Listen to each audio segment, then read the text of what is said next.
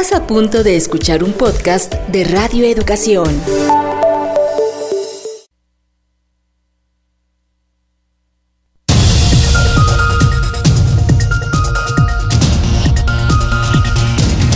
Noticiarios Pulso. Noticiarios Pulso. Independencia editorial y pluralidad desde la radio pública. Radio pública. Información que gira en torno al mundo. A nuestro mundo. Nuestro mundo. Muy buenos días, bienvenidas, bienvenidos a este primer servicio informativo de los noticiarios Pulso en este lunes 31 de mayo de 2021. Ya se nos acabó mayo. Les saluda con mucho gusto Alexia Cervantes y bueno, pues ya estamos listas y listos todo el equipo de noticias con la información lo más relevante en México y en el mundo.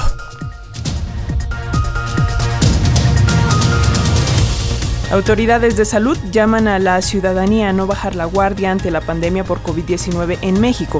Afirman que pese a las cifras de descenso en los números de contagios y muertes, aún se deben mantener los cuidados. En las últimas 24 horas se registraron 1.307 nuevos contagios y 52 decesos. Afirma el presidente Andrés Manuel López Obrador que la transformación pacífica, democrática y con dimensión social del país es imparable, aunque no le guste a la revista británica The Economist, a sus adversarios y al poeta Gabriel Said, quien publicó una columna en la que invita al voto de castigo contra el gobierno de la Cuarta Transformación. Entramos en la recta final del proceso electoral. Este fin de semana, candidatos y candidatas a distintos cargos de elección cerraron sus campañas con mítines, marchas y grandes eventos.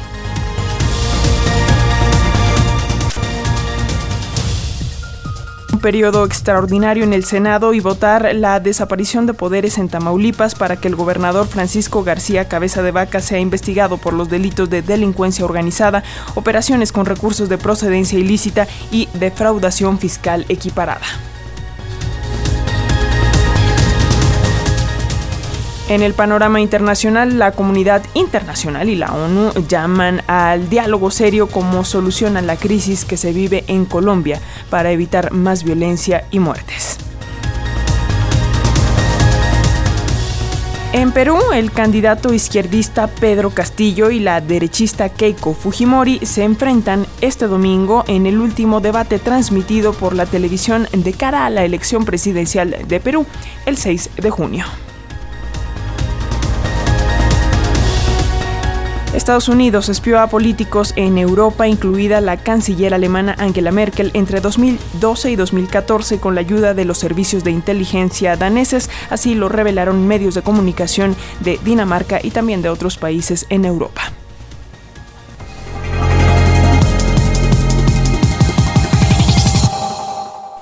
Y nos vamos rápidamente con lo más relevante en torno a la pandemia por COVID-19 en México. Autoridades de salud llaman a la ciudadanía a no bajar la guardia y afirman que pese a las cifras de eh, descenso en el número de contagios y muertes por coronavirus, aún debemos mantener los cuidados. En cifras globales, México suma 2.412.810 casos confirmados y 223.507 muertes a causa del COVID-19.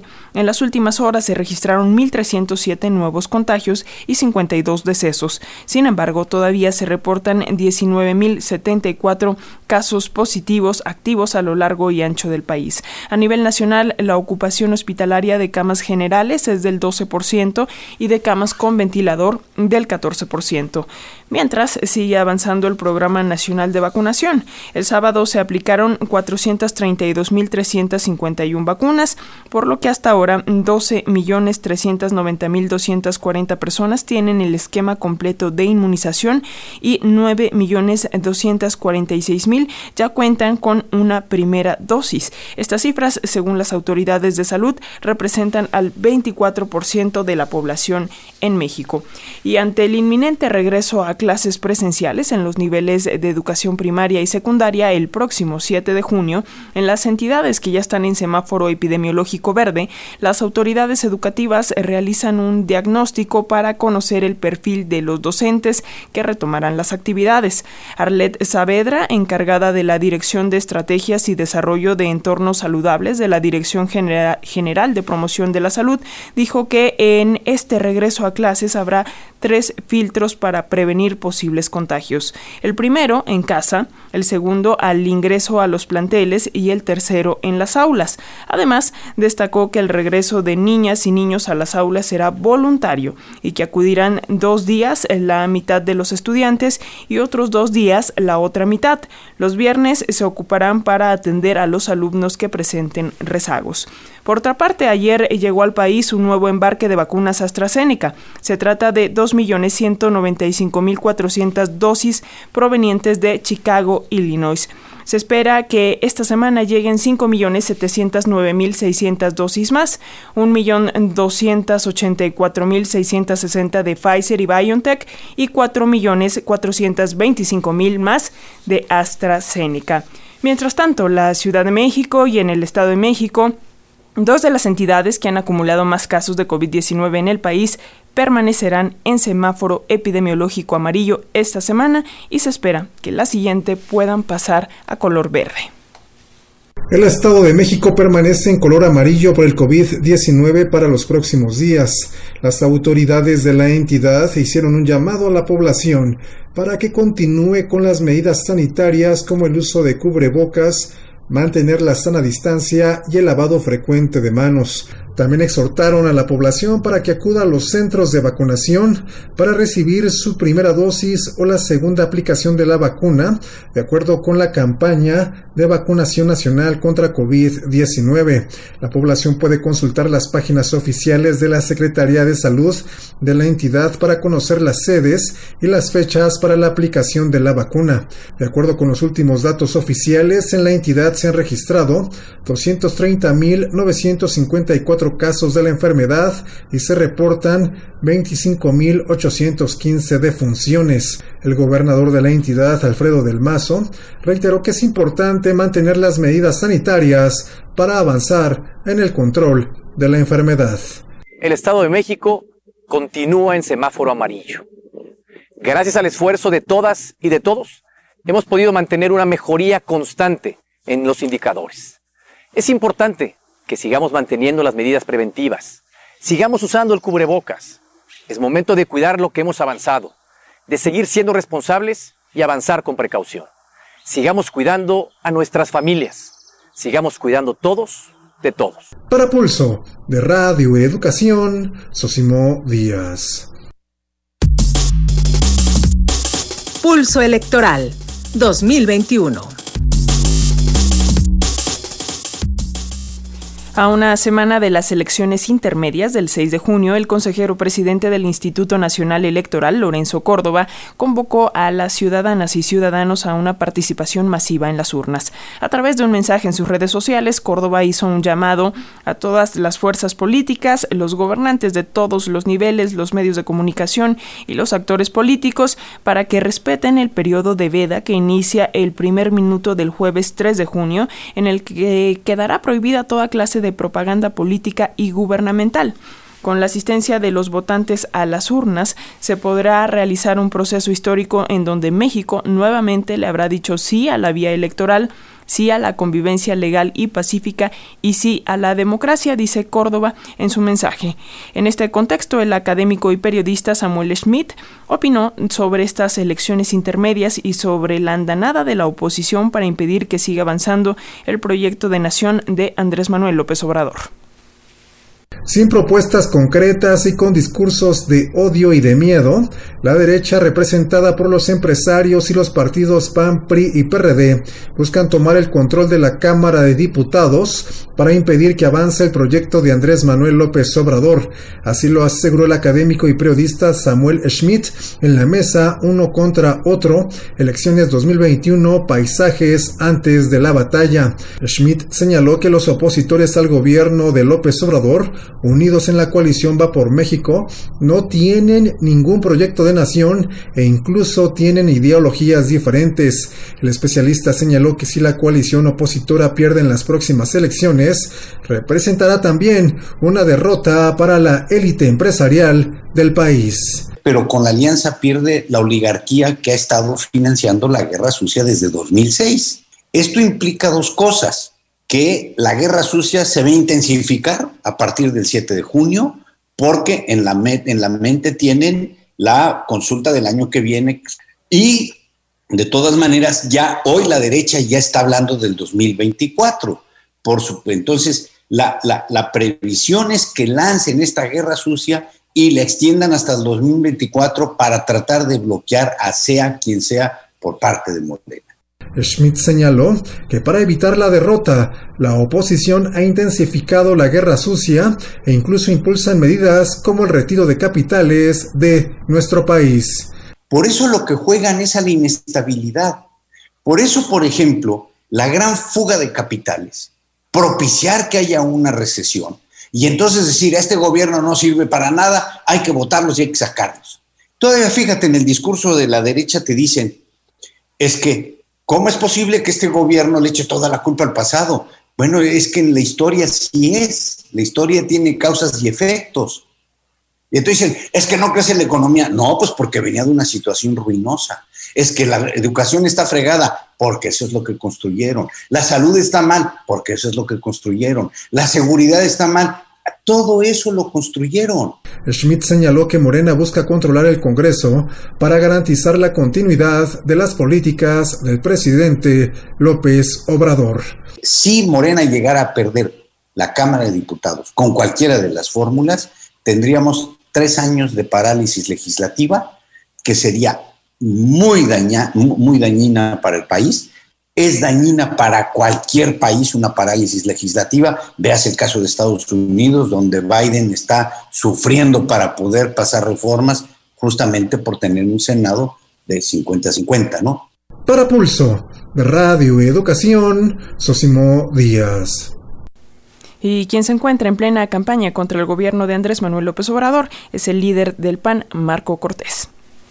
Ante el asesinato de 88 políticos durante el actual proceso electoral, de los cuales 34 eran candidatos, el Partido Acción Nacional lamentó que el presidente Andrés Manuel López Obrador se mantenga indiferente frente a la violencia e inseguridad el líder del PAN, Marco Cortés Mendoza, reprochó que el gobierno federal critique a los medios de comunicación y asegure que magnifican la violencia e incurren en notas amarillistas.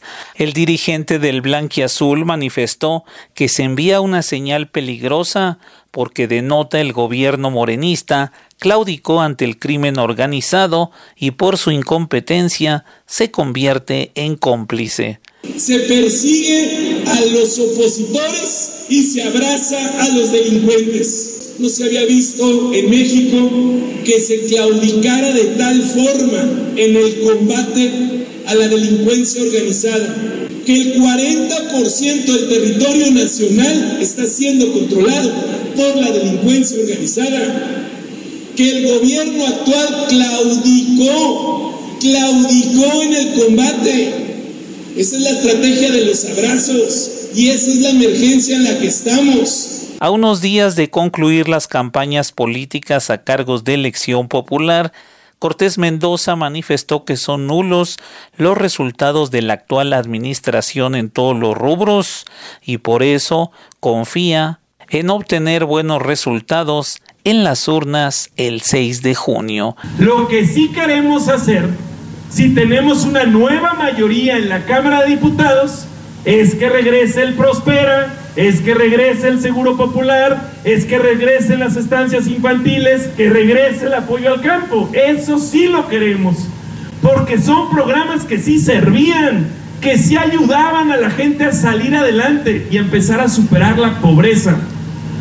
Este gobierno de Morena destruye, Hoy lo que requerimos es equilibrios y contrapesos. Por ello dijo, realizaron la coalición Va por México con el PRI y PRD a pesar de las críticas de sus opositores. Para Pulso de Radio Educación, Carlos Godín Estelles, y el candidato a la presidencia municipal de Bacalar por la coalición Va por Quintana Roo, José Alfredo Contreras Méndez, sufrió, un accidente vehicular cuando viajaba con su esposa, a quien reportan como fallecida. El equipo de campaña del candidato por los partidos Acción Nacional, el PAN, de la Revolución Democrática, el PRD, el Revolucionario Institucional, el PRI y Confianza por Quintana Roo, confirmaron que el percance automovilístico se registró cuando la pareja se trasladaba sobre la carretera que comunica a Chacobén y Novec con dirección a Bacalar, esto luego de un acto de campaña.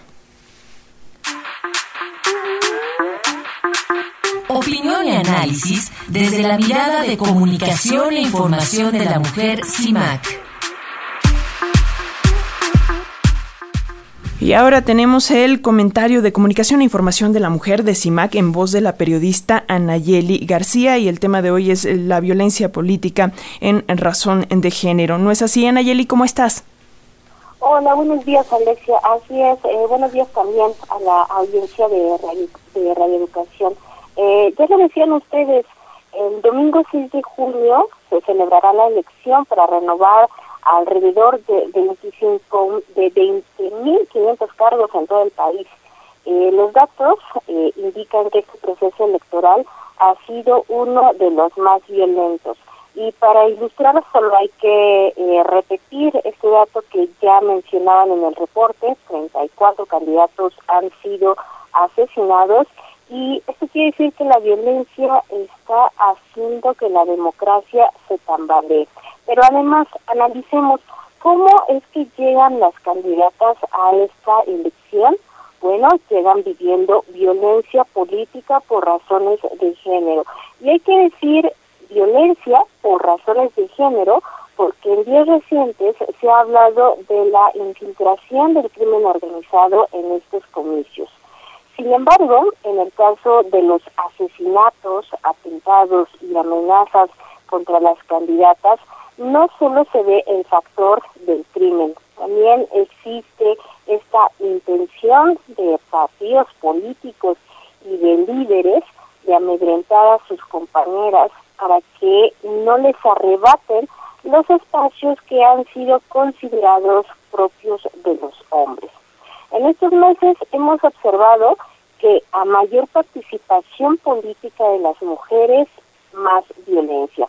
En este 2021, todos los partidos estuvieron obligados a reservar el 50% de sus candidaturas a mujeres.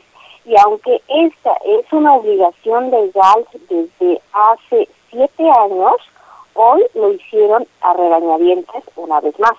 Por ejemplo, los partidos políticos y varios líderes en el Senado no querían que sus militantes, mujeres, compitieran por los cargos de gubernaturas. Incluso amenazaron con ir ante la Suprema Corte por un acuerdo del INE que obligaba a que eh, siete u ocho de las candidaturas a gubernaturas fueran ocupadas por mujeres. Sin embargo, bueno, después del escándalo aceptaron y después de las protestas internas aceptaron que las mujeres compitieran por este cargo. Además, el año pasado se consiguió nombrar y reconocer en la ley la violencia política en razón de género y establecer medidas de atención. A pesar de eso, a unos días de que se celebre la jornada electoral, tres candidatas a cargos de elección han sido asesinadas. Una de ellas fue asesinada junto con su madre. Otros datos, por ejemplo, los de la consultora ETELEC, han contabilizado seis asesinatos de candidatas mujeres. En la lista de actos para inhibir la intención de las mujeres por gobernar o ser legisladoras, también se da cuenta de que 109 candidatas presentaron quejas por ser víctimas de violencia política. Otras mujeres que aspiraban a cargos públicos abandonaron sus intenciones debido a amenazas de muerte.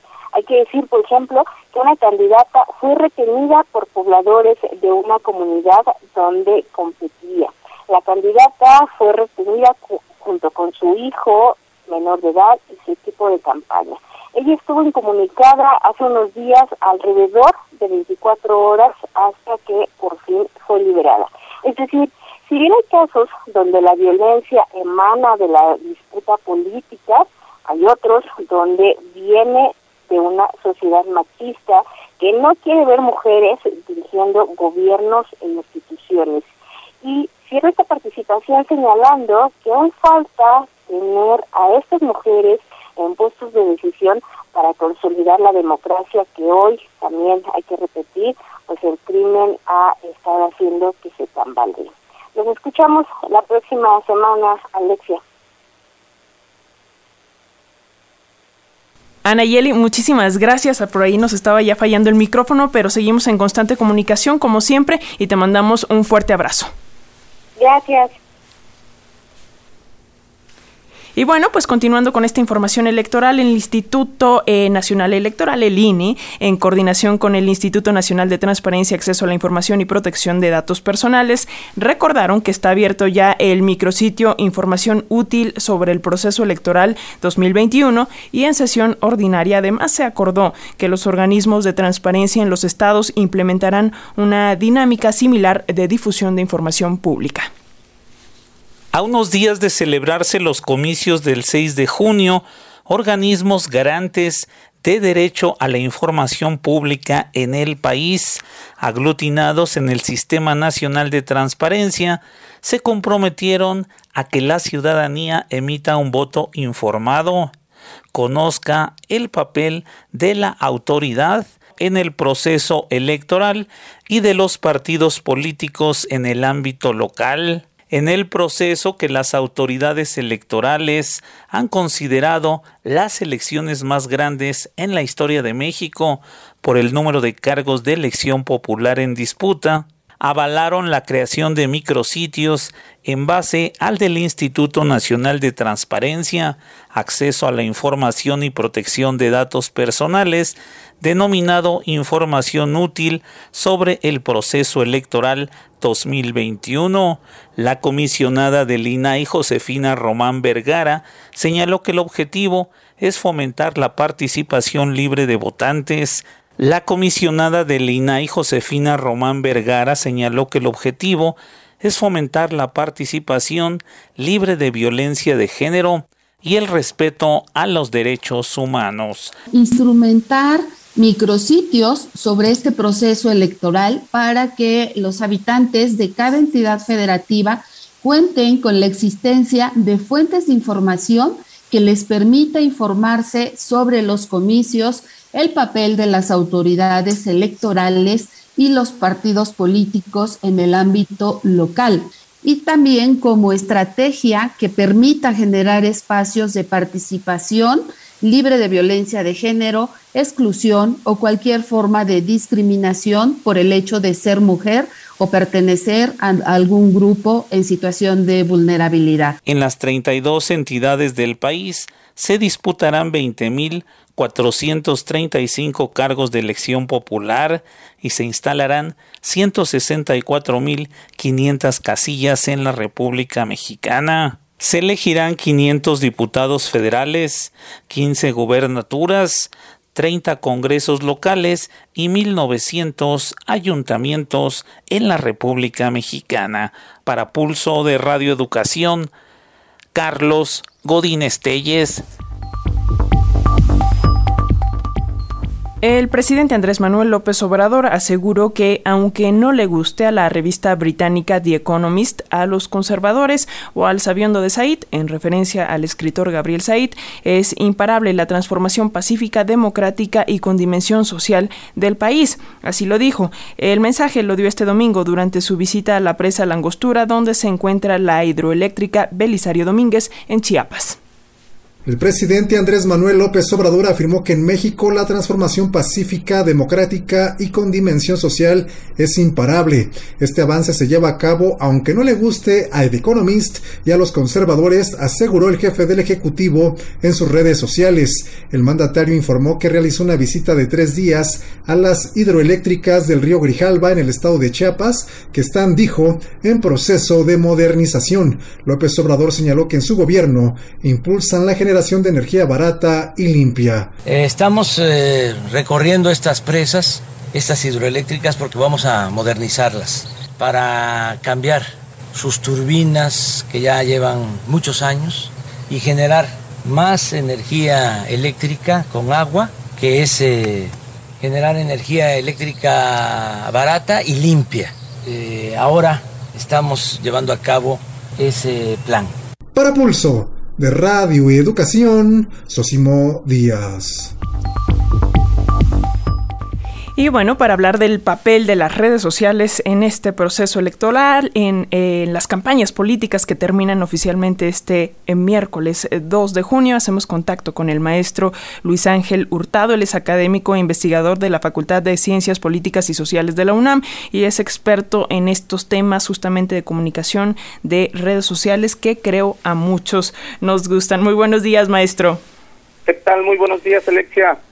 Pues eh, me da mucho gusto saludarte y bueno, pues a diferencia, quisiera comenzar recalcando que a diferencia de las campañas en radio, en televisión, pues en Internet como tal no existe una regulación eh, y bueno, pues eh, quisiera que nos comentara si esto está siendo observado por el INE.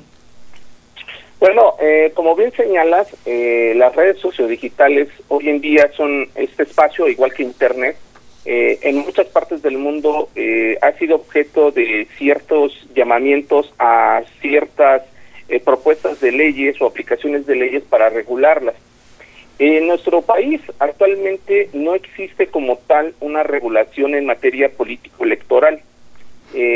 más bien lo que ha pasado es que han habido acuerdos entre las diferentes este, empresas que ofertan este tipo de servicios y por supuesto el Instituto Nacional Electoral. Desde el 2018 ya muchas de estas empresas han tenido estos acuerdos eh, precisamente con los órganos electorales para transparentar eh, lo que tiene que ver precisamente gastos de, que han hecho o realizan los mismos este, candidatos a diferentes espacios de representación popular o los mismos partidos o, o personas terceras que deciden apoyar a un partido o a un candidato. Esto, bueno, ya lo vienen eh, realizando desde el 2018, no es algo que, digamos, en teoría sea algo nuevo, eh, sino más bien es algo que ya viene eh, trabajando en equipo el instituto. Sin embargo, pues esto no nos deja claro algunos comportamientos que se dan en las redes sociodigitales, esto hablando no solamente en el materia de fiscalización, que es muy importante, sino que hay otros espacios que no han podido ni en México ni en, ni en otras partes del mundo poder, digamos, llegar a un equilibrio, digamos, de transparencia o, o, de de cuentas. Y me refiero precisamente a dos grandes problemas y que están enfrentando las diferentes elecciones en diferentes partes del mundo. Uno de ellos son las famosas cuentas automatizadas, mejor conocidas como bots, y otro, otro precisamente son eh, la presencia de información imprecisa o falsa, mejor conocido como fake news. Estos dos elementos eh, eh, escapan precisamente al Instituto Nacional Electoral, que ha hecho también muchos esfuerzos, también para tratar de aminorar, digamos, este tipo de, actividades, pero que no han podido y no se ha podido y hemos sido testigos a lo largo de este proceso electoral de alta presencia de información falsa, y también alta presencia de activismo digital eh, eh, a favor o en contra de un partido político. En ese sentido, pues nos encontramos en esta eh, disyuntiva que lógicamente, pues el que sale siempre perjudicado de estos, digamos, malestares, pues al fin y al cabo, pues es la, la, ciudadanía que todos los días ingresamos a estos espacios virtuales y que desde estos espacios virtuales, imaginen, imaginemos que de repente hay una tendencia que no sabemos si es verdad o es mentira, este, pero nos subimos a ella y en dado momento pues eh, eh, apoyamos una tendencia que eh, puede ser falsa o que a veces nos llega información y nosotros decimos, ah, mira, yo sabía que ese político era corrupto cuando a lo mejor no lo era y decidimos compartirlo. En ese sentido, pues quien sale siempre perjudicado de estos dos grandes problemas pues es la ciudadanía, lamentablemente. Antes de pasar justo a esto de, el sesgo cognitivo que le llaman los especialistas y eh, ya que tocaste el tema de la eh, transparencia en el gasto de eh, partidos en redes sociales, esto ya se transparenta cuánto le meten a Facebook, a Twitter, pero ¿qué pasa con el tema de la contratación de influencers o influenciadores, de youtubers, de videobloggers? Porque si mal no recuerdo por ahí en 2015, en plena veda electoral, un día antes de los comicios en redes sociales, actores, actrices, conductores de televisión, cantantes, vaya, un montón de figuras públicas emitieron publicaciones a favor del Partido Verde Ecologista de México. ¿Qué pasa con esto que no es tan fácil de rastrear? Eh, como bien señalas, es una, uno de los casos emblemáticos, eh, yo creo que de las elecciones modernas, y sobre todo que utilizaron el activismo digital eh, con un tercero. ¿Qué quiere decir esto? La veda electoral es muy clara, eh, la cual no ningún partido político puede externar ni candidato abiertamente, pues, este, las preferencias, digamos, más bien las propuestas que, conllevan y, por supuesto, externarse sobre alguna persona o algo que tenga que ver con el proceso electoral. El Partido Verde, pues, es, eh, fue uno de los que impulsó precisamente en el 2015, hace seis años, eh, justamente esta eh, diatriba que la cual eh, señala, en donde contrata mediante una agencia, o sea, una agencia ni siquiera, la, o sea, ellos contratan una agencia y fue el argumento que tuvieron y la agencia decide contratar todavía a, a otro a otro a otro otra persona que en este caso fueron pues, este artistas de, de, la televisión deportistas eh, bueno etcétera etcétera. Y en ese sentido eh, generaron algo que se llamó la ola verde esa ola verde pues incide directamente pues en la toma de decisión precisamente en el proceso electoral. Eh, en este caso no se pudo comprobar y así lo determinó el Tribunal Electoral pues que el Partido Verde lo había contratado directamente, sino que como un intermediario y un tercero, pues lógicamente ellos no no fueron no sabían que habían aplicado precisamente este tipo de actividades para precisamente hacer promoción del voto. Justamente este es otro de los elementos que hoy en día es vago, que contrates a una persona y que esa persona haga activismo por ti. Eh, son de las cosas que pues es imposible de comprobar, imposible de comprobar al grado de que también se aplican no solamente en las redes sociodigitales, sino también en los medios de comunicación, la prensa, la radio y la televisión. Eh, de hecho, uno de los elementos centrales en el 2012 o de las grandes críticas que se le hizo a la elección 2012 fue precisamente que eh, Grupo Televisa y algunas otras eh, medios de comunicación estaban apoyando abiertamente al candidato de la coalición Compromiso por México, en ese momento Enrique Peña Nieto, eh, y que pues lógicamente se estaban beneficiando por indirectamente por contratos de publicidad, etcétera, etcétera. Nunca se pudo comprobar eso existe la gran sospecha, hay muchas investigaciones sobre ello, pero tampoco se pudo comprobar directamente. Eso no solamente ocurre en, espacios de, televisión, sino también en las redes digitales. Es todavía mucho más difícil poder comprobar precisamente que los partidos políticos, que los candidatos, o que, o inclusive un tercero contrate a un influencer para que pueda hacer este activismo a favor del candidato que tengamos, digamos, simpatía. ¿Estamos en una diatriba? Sí, exactamente. Yo creo que en este tipo de situaciones hay que actuar con crítica porque luego vemos al videoblogger de temas de recetas hablando de temas políticos, pero justo y retomando este tema del de el sesgo cognitivo, maestro, ¿qué recomiendas a nuestras audiencias para mantenerse bien informadas? Esto del sesgo cognitivo, es decir, que el algoritmo eh, favorece información que confirma nuestras creencias, ¿no? Pues básicamente yo siempre lo he dicho eh, abiertamente, uno de los pasos para evitar precisamente eh, eh, compartir información falsa o ser presa de la información falsa es siempre contrastarla. ¿Qué quiere decir esto? Que siempre dudemos de la información que nos llega a veces por Internet, porque por Internet justamente el algoritmo o esta suerte de, de fórmula matemática que hoy en día está configurando las diferentes preferencias que vemos nosotros en las redes sociales digitales, pues nos deja ver lo que queremos ver. En ese sentido, eh, eh, provoca pues estados de felicidad y cuando nos llega una información que corrobora nuestra forma de ver el mundo, pues con más razón la compartimos. En ese sentido, yo siempre he dicho abiertamente que hay que, que dudar de toda la información. ¿Por qué? Porque Internet, a diferencia de los medios tradicionales, no tiene una suerte de profesionalización de la información. ¿Qué quiere decir? Que digamos en los medios tradicionales pues hay, hay personas que estudian la comunicación, han vivido haciendo comunicación y por lo tanto hay una suerte de contraste o de cierta crítica al momento de construir la información. En Internet no, cualquiera de cualquier persona que accede y tiene eh, la posibilidad de, de tener una cuenta en redes sociales, pues puede emitir un mensaje y muchas veces ese mensaje pues no, no pasa por la curaduría precisamente de información. En ese sentido siempre hay que dudar de toda la información que a veces nos llega en Internet. Si vemos que sigue repitiéndose o sigue siendo reiterativa, pues hay que contrastarla, hay que contrastarla con otros espacios, hay que decir, ok, en Internet, bueno, me llega con muchas redes sociales, pues me voy a un motor de búsqueda y hago una búsqueda mínima, si veo que vuelve a ser reiterativo, pues entonces salirnos de Internet, salirnos de esa burbuja y ver otros medios de comunicación, la prensa, la radio, la televisión, y si vemos que entonces es reiterativo, entonces sí es verdadero.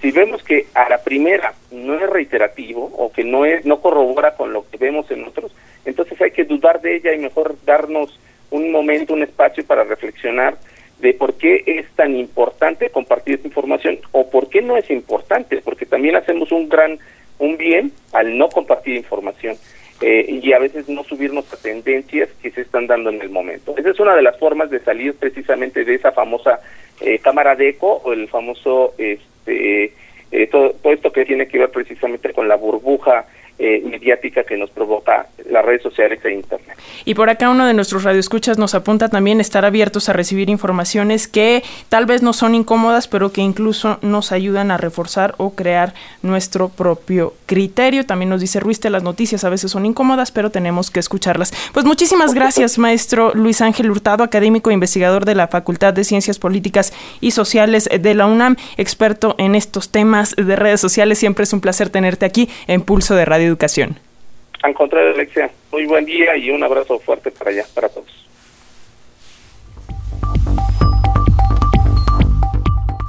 Continuando con la información en otros temas, la bancada de Morena en el Senado de la República está lista para impulsar la desaparición de poderes en Tamaulipas, según el borrador de una propuesta del coordinador de Morena, Ricardo Monreal, al que diversos medios de comunicación han tenido acceso. En el caso del gobernador de Tamaulipas, Francisco García Cabeza de Vaca, se cumplen con dos de los cinco requisitos para que el Senado declare la desaparición de poderes, uno de ellos la violación del pacto federal por parte del Congreso local para cubrir al gobernador y el otro, el abandono en el ejercicio de sus funciones de gobernador por parte de Francisco García Cabeza de Vaca. Hay que decir que para que la permanente convoque a un periodo extraordinario en el Senado y se decida si es procedente la desaparición de poderes, se requiere de 25 votos de los 37 senadores y diputados que integran su pleno. Sin embargo, la mayoría de Morena y sus aliados solo cuentan con 24 de estos votos. El exdirector de Exploración y Producción de Pemex, Miguel Ángel Lozada Aguilar, no será investigado por el presunto desvío de 82.8 millones de pesos descubierto en el caso denominado la estafa maestra. El octavo tribunal colegiado en materia penal en la Ciudad de México resolvió concederle un amparo con el argumento de que los delitos ya prescribieron. El exdirector de Petróleos Mexicanos, Exploración y Producción, Miguel Ángel Lozada Aguilar, obtuvo un amparo contra la investigación por el delito de uso ilícito de atribuciones y facultades. En la resolución, el octavo tribunal colegiado en materia penal en la Ciudad de México señaló que el presunto ilícito había prescrito, por lo que fue desechado el recurso de revisión promovido por el Ministerio Público Federal.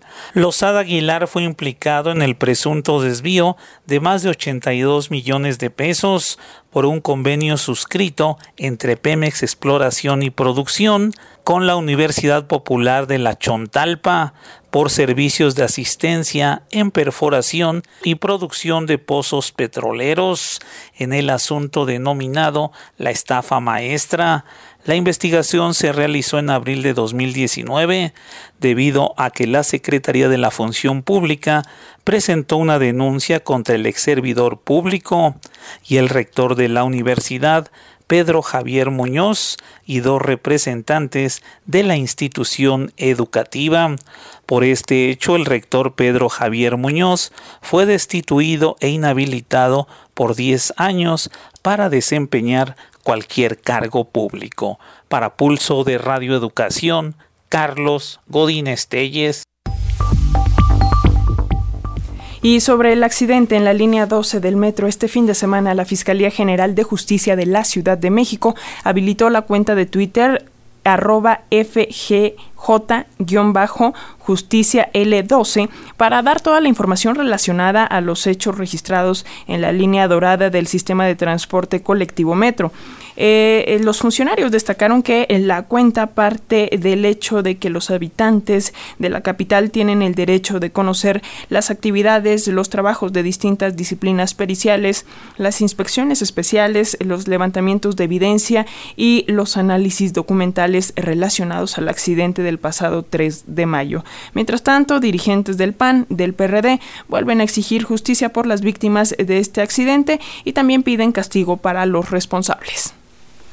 Además de haber quedado fuera de servicio la línea 12 del sistema de transporte colectivo Metro, las dirigencias del PRD y PAN exigieron justicia para los familiares de las 26 personas que perdieron la vida y castigo para los responsables de la tragedia ocurrida al desplomarse un puente elevado entre las estaciones Olivos y Tezonco el 3 de mayo pasado, a pesar de las denuncias presentadas para que se separen del cargo durante la investigación, la jefa de gobierno Claudia Sheinbaum, la directora del Metro Florencia Serranía y el canciller Marcelo Ebrard, los partidos de oposición señalaron que cuentan con un manto protector y la información del fatal accidente se reservó por cinco años. El presidente del Partido del Sol Azteca, Jesús Zambrano, recordó que la línea dorada se construyó durante la gestión de Marcelo Ebrard cuando estuvo al frente del gobierno capitalino y fijó la postura de la que dijo la verdadera izquierda mexicana. Incluso, lamentablemente, ante la tragedia de la línea 12, eh, lo que tenemos es como respuesta a la insensibilidad e irresponsabilidad criminal del gobierno federal y del de la Ciudad de México. Justo así lo entendimos y asumimos en el PRD como izquierda democrática que somos y como la única izquierda verdadera en oposición a una falsa izquierda en el gobierno. A su vez, el líder del PAN, Marco Cortés Mendoza, se refirió al accidente que enlutó 26 hogares y del deslinde de responsabilidades contra funcionarios de la actual administración, pero lo que no aplica contra los gobernantes de oposición. A los gobernadores que se oponen con fuerza, los persiguen, les quitan el fuero y aquellos que fueron responsables de la línea 12 del metro de una tragedia por culpa de la corrupción, de la negligencia, los protege en el manto presidencial. Esa es la gran diferencia. A unos sí, porque son opositores, y a otros no, porque son los cercanos. El miércoles pasado las autoridades capitalinas informaron que se aplazó por 15 días la reapertura parcial de la línea dorada en el tramo subterráneo de Atlalilco a Miscuac, mientras opera el servicio de Metrobús gratuito para los usuarios de Tláhuac a Atlalilco. Para Pulso de Radio Educación, Carlos Godínez Telles. Y para conmemorar sus 47 años de existencia, el Fondo Nacional para el Fomento de las Artesanías organizó la feria Diálogos Artesanales, en la que participan artesanos y artesanas de dos estados del país que han ganado la edición 2020 de los concursos nacionales de arte popular. En esta feria, las y los artesanos advierten que la falta de apoyo, las bajísimas ventas, además del poco interés de los jóvenes por su arte, podrían provocar la pérdida de sus tradiciones en el mediano plazo. Tienes nuestro WhatsApp 55 12 33 29 15. Comunícate con nosotros, envíanos un mensaje de voz lo transmitiremos en las emisiones de nuestros noticiarios Pulso. Nos dice Florentino Sánchez Núñez que tengamos muy buen día. Igualmente, también Miguel López de Luna nos comenta que la señal de AM en Iztapalapa se escucha con mucha interferencia. Lo vamos a reportar. Muchísimas gracias por estar al pendiente.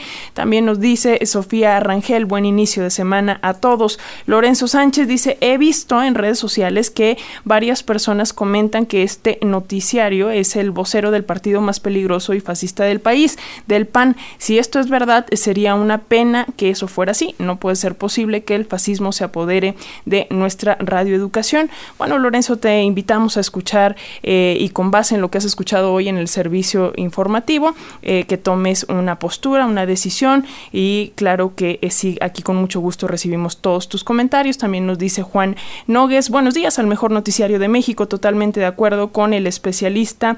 la oposición de derecha solo pretende regresar a la injusticia y a la desigualdad. Esto dice de uno de nuestros reportajes del inicio de este servicio informativo. Isidro Alejo nos pide eh, que se realicen unas elecciones limpias, dice no a los fanatismos políticos, no a la violencia. Nos escribe con respeto el maestro Isidro Alejo Rodríguez desde Michoacán y Gerardo López Cruz nos desea buen lunes. También Ruiz te nos hace caer en cuenta de que ya se nos fue la primera mitad del 2021 y a partir de mañana empieza ya la segunda mitad. Bueno, no, todavía no. Eh, junio todavía es el mes 6, pero ya casi se nos está yendo el año. Muchísimas gracias por todos sus comentarios.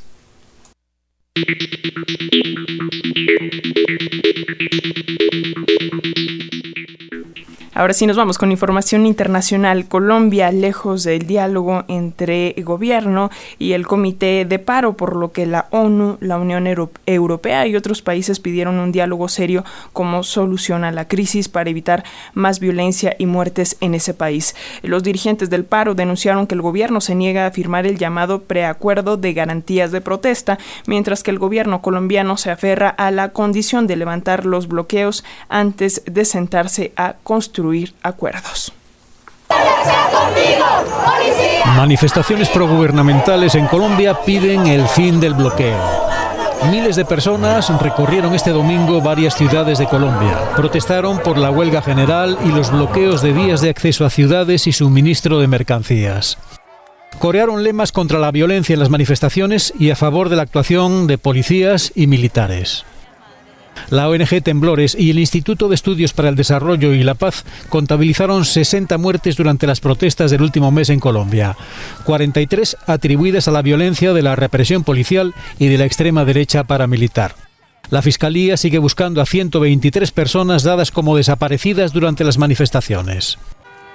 Miles de personas vestidas de blanco favorables al gobierno de Iván Duque y con banderas colombianas calificaron el bloqueo de delito. Estoy de acuerdo con el paro, sí, pero más no estoy de acuerdo con los bloqueos ni con la violencia, porque eso no realmente no está construyendo nada en el país y lo que está haciendo es afectando a los trabajadores, a los comerciantes y a la clase media más que todo.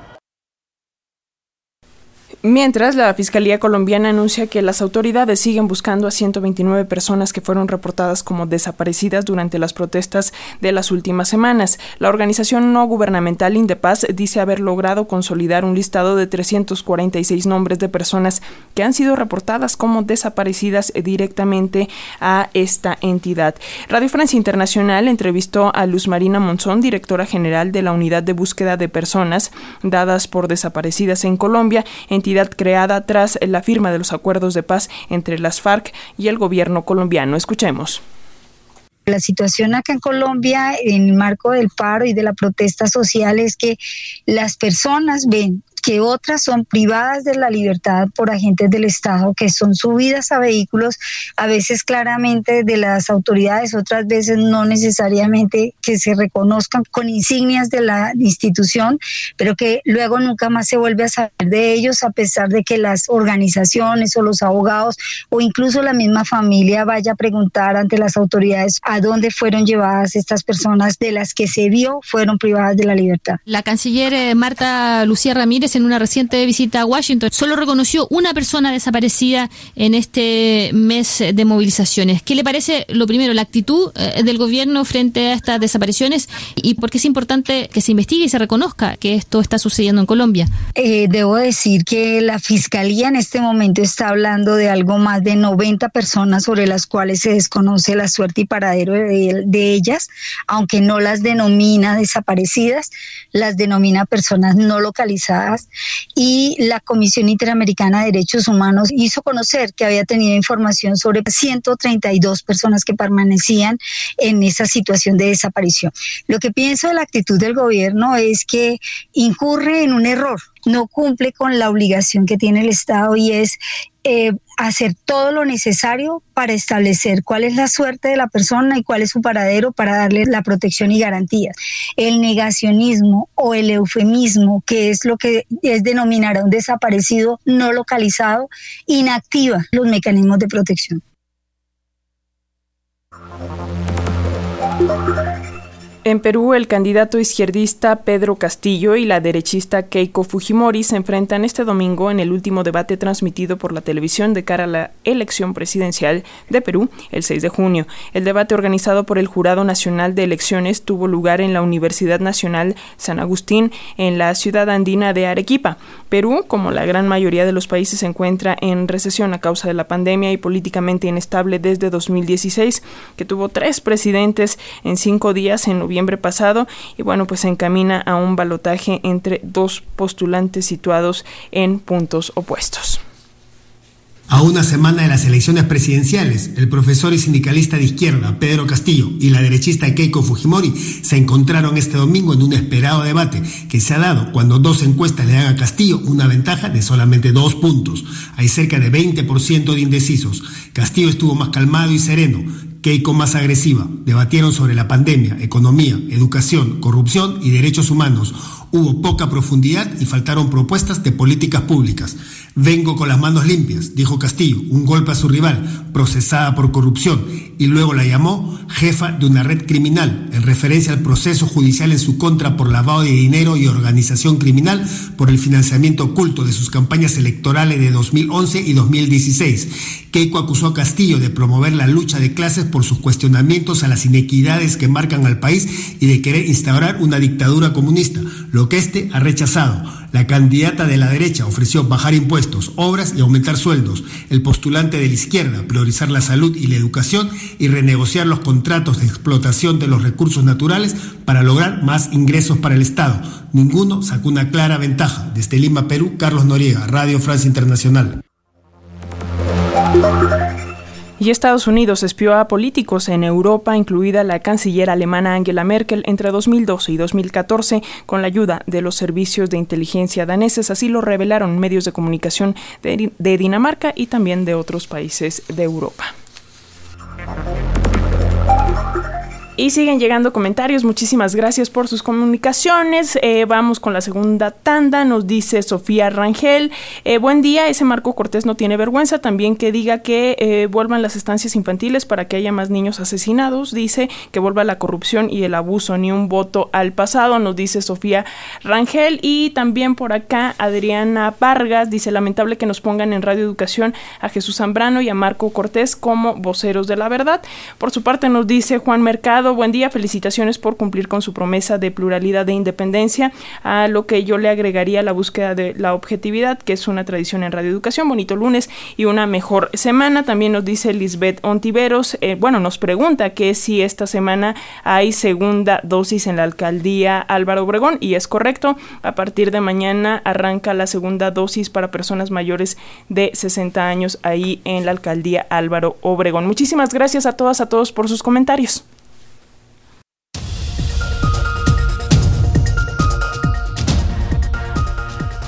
Quiero decirles que trabajamos para ustedes en la redacción Manuel Mora, la coordinación nacional de Ángeles Medina, la coordinación internacional y realización de Aida Aguilar, en la edición digital Gregorio Nájera, las redes sociales Tania eh, Nicanor y Roberto Hernández, controles técnicos en cabina Gonzalo Arteaga y en la lectura de la información se despide de ustedes Alexia Cervantes. Nos escuchamos mañana.